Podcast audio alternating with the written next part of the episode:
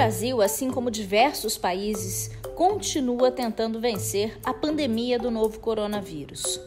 Desde o fim do mês de março, cidades brasileiras adotaram o isolamento social como forma de prevenir a rápida proliferação da doença.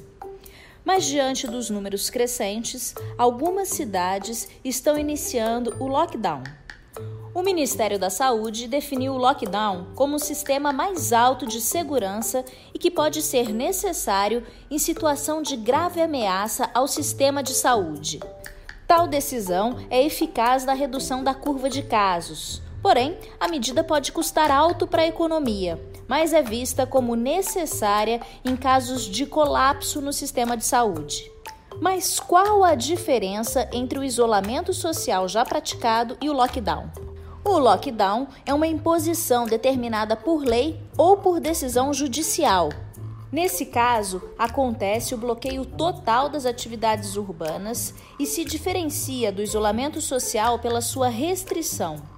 Quando adotada essa medida, se restringe a circulação de pessoas dentro da cidade, restringe entradas e saídas nas fronteiras e existe um cuidado no controle do trânsito de pessoas e de veículos nas cidades. Tudo que não for extremamente necessário à manutenção da vida e da saúde estará bloqueado. Somente trabalhadores essenciais têm permissão de entrar e sair da área isolada. Pessoas da área da saúde também podem ir e vir. Fica proibida a circulação de carros, exceto para compra de alimentos ou medicamentos, assim como o transporte de pessoas para hospitais. O uso de máscara de proteção é obrigatório. E quais são os serviços essenciais? Estabelecimentos como mercados, farmácias e postos de gasolina podem funcionar.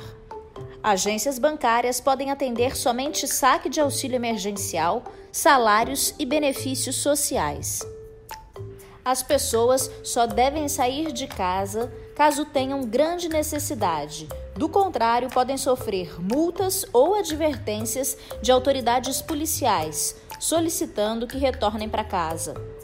As nações mais afetadas pela Covid-19 fazem parte do grupo que adotou essa medida restritiva de circulação de pessoas. E como exemplo, temos a China, a Itália, Estados Unidos, Espanha e Reino Unido. Um relatório do Ministério da Saúde aponta que países que implementaram o lockdown no momento crítico conseguiram sair mais rápido do colapso.